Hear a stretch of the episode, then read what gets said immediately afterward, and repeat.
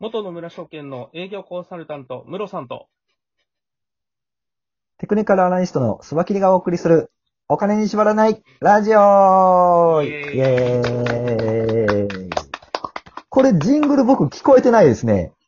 そうなんですかじゃあ、いきなりはい始まった感じになってるんですいきなり、そうそうそう。いきなり、いきなり、無音からいきなりムロさんが喋り出すみたいな感じになってます。そうなの。僕の方では思ったよりでかい音で再生されて、ちょっと、あ、そうなんですね。ビクッとしてました。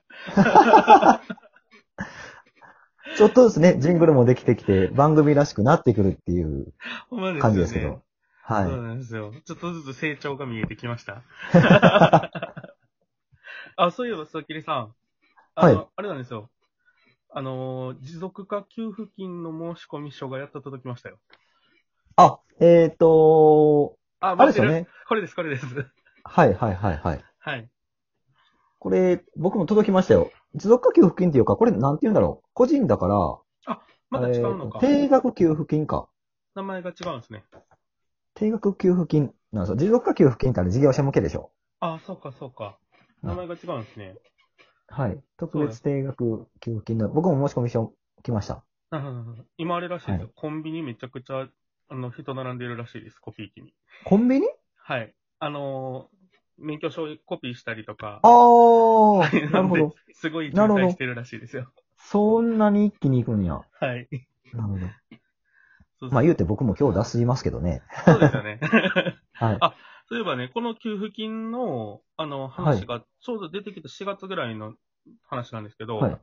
この給付金、あの、はい。特にこう縛りがなく、全員におはい金を配りましょうっていう話の流れで、はいはなんい。かよく話題に上がってくるんですけど、ベーシックインカムってはい。いう制度について、はい。はい、話題がまた再燃してたと思うんです。あー、なるほど。もうなんかスペインは、えっ、はいはいと、はい決めたらしいですね、導入を。そうなんですね。実際にもう導入しましょうって。そうですなるね。ほど。そういえばあれでしたよね。あの、ヨーロッパの方、あの、フィンランドはい。で2年ぐらい、あの、ベーシックインカムの実証実験みたいなのもやってましたもんね。はい。うんあれ何年だったかな ?1 年ぐらいその特定の市民にね、毎月お金を配り続けたらどうなるかみたいな。そうですね。失業者やってのましたね人に2年間でしたかね。2年間ベーシックインカムで6万いくら、6万5千ぐらいかな。はい。をはい。渡し続けて、実際どうなるかみたいな実験をしてたみうたんういですねん。。なるほど。うんうんうん。僕もその実験結果見たんですけど、はいあの、そうなると、あの、働かなくなったりですね。うん。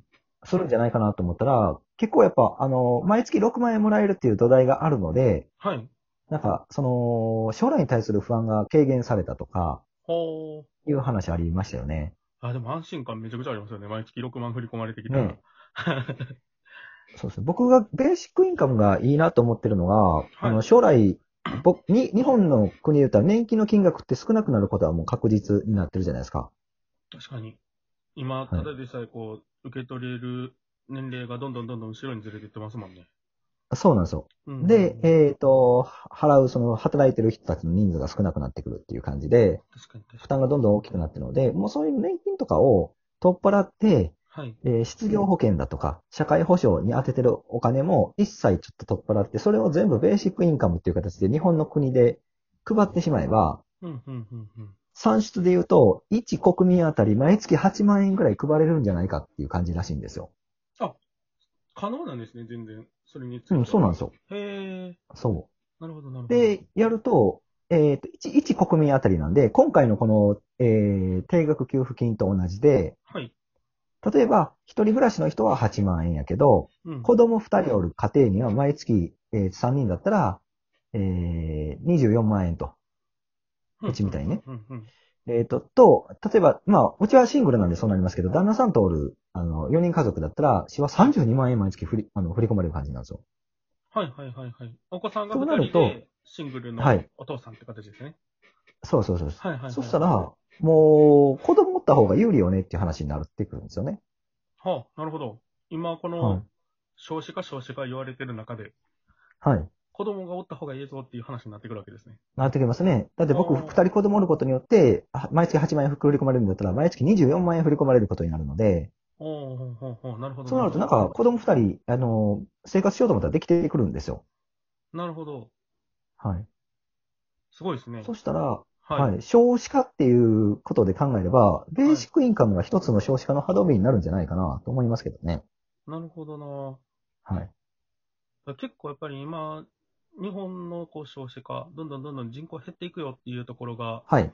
こう経済面でも足かせになってくるんじゃないかみたいなのが、はい。現実的になってきてるところなんで、はい。うん、それで問題解決できるんであれば、めちゃくちゃ大きな変化ですよね。そうですねう。んただ一つ問題が、はい。えー、年金の金額をね、何十万ってもらってる人たちは確実に年金は減るんですよ。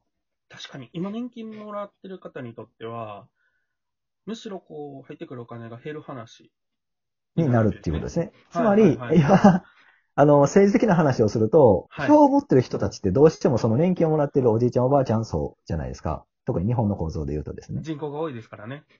そうですそうです。はいはいはいはいそっちの人口が多いのはで。いということは、その人たちにうんと言わせるのはかなり難しい話になっちゃうっていうことですよね。なるほどなはい。そうか。今の現状っていうのを考えると、そうすることは自分たちにとってはデメリットになっちゃうと。そういうことです、そういうことです。なるほどです、ね。せっかくもらえてる。る年金の金額を少なくなる話なので、うんうんうん。僕たち。ち若い世代にとってはめちゃくちゃいい話なんですけど、はい。その、性的な話で言うと、票を持ってる人たちはいの。年金の金額が少なくなるので、なかなかこれを押し通すのは難しいっていう感じでしょうね。なるほどなだから法を持ってるっていう話でいくと、はい。結構あのー要は大量のサラリーマンを抱えている大企業はのい。方なんかも、結構ベーシックインカムって反対意見をったりするじゃないですか。はい、はい。ですよね。うんあ、の、日本のことで言うと、本当に企業が、あの、企業票っていうのを持ってますので、そうですよね。はい。で、な、なぜかというと、多分、ベーシックインカムを毎月、僕、子供2人おったら24万円とか振り込まれちゃうと、はい。働かなく、働かなくなるんじゃないかっていう、ね、懸念もあるということでしょうね。そうですよね。結構それん言われてましたもんね。うんもうそのお金が入ってくるんであれば、遊んで暮らせるじゃないかみたいな。はい。はいはいはいはい。どうなんだろう。その、だから、入ってきたとしたら、職業の選択の余地ができますよね。今、だから生活のために、はい好きじゃない仕事してる人って結構な人数がいて、はいはいはい。うん、選べないじゃないですか。そうですね。もうこので仕事ベーシックインカムがせざるを得ない、やめられないみそうでたいすねな話はよく聞きますよね。はい。ベーシックインカムが導入されることによって選択の幅が広がるんじゃないかなと思いますけど、うんうんうん。なるほどですね。難しいですね。だからそういう今、利益を出てる人たちの、あはいを、ね、利益を減らす話になるので、はい。社会的にはそっちの方がいいんだけど、実現、日本では難しいだろうなっていう感じですよね。なるほどなはい。資本主義ゆえの難しさっていうところですね、これ。そうですね。 なんかどっかでベーシックインカムもしやったらの算出を見たんですけど、はい。なんかインフレ率ってあるじゃないですか。あのーはいまあ、ベーシックインカムで足らない分とか国債で発行して賄ったりとか、あはの、いしていく感じになるんですけど、うんうんうん。あんまりお金を配りすぎると、インフ、ハイパーインフレが起こって、えっ、と、経済がガタガタになるんじゃないかって話もあるんですけど、はいはい。毎月8万円のベーシックインカムを配ったとて、はい。あの、インフレ率って1.2%とからしいんですよ。ほうほうほうほう。なんか今なんか、日本国のあのインフレの目標が2%以下にするっていう話なので、うんうん、全然健全なインフレ率で進むらしいんですよ。ベーシックインカムしても。そうですよね。日本ってどちらかというと、インフレさせたいって言ってるところですよ、あそうそうそう逆にね全然こう、はい物価が上がらんって言って悩んでる国ですからね、今。そうですね。だからそれ、ベーシックインカムやったとてう、んそんなにハイパーインフレがどうのこうのってお金を配ってねっていうことにはなら ないんですよ。なるほど。はい。ああ、そうなんだ。っていうことはどう考えても、やった方が、僕的には社会的に意義があって得なんだけど、やっぱり壁がでかいですよね。た超えないといけない。うーん、なるほどな。最近結構あの、オンラインサロンだったりとかベースで、こう、ベーシックインカム制度始めましたみたいな話が、ちょくちょくこう出てきてますよね。ホリエモンそうですねのオンラインサロンとか、あの、はいキングコングの西野さんのはい。オンラインサロンとか、はい。なんかこう、クローズドな、こう、なんていうんですかね、コミュニティ内での、あの、あの前、ゾゾ、ゾゾタウン、あ、ゾゾタウンとかはいあの、ゾゾの前澤はいさん、元社長のはい前澤さんも、なんかこう、ベーシックインカムを検証するようなキャンペーンみたいなのをやってましたよね。あ、そうですね。うん。あ、のー、10万円を配ってって感じですよね。あ、100万円か。 100万円ですね。 100万円。あはいそうですね。だあれがだから、あの、全国民にっていうのがベーシックインカムですからね。まあそうなんですよね。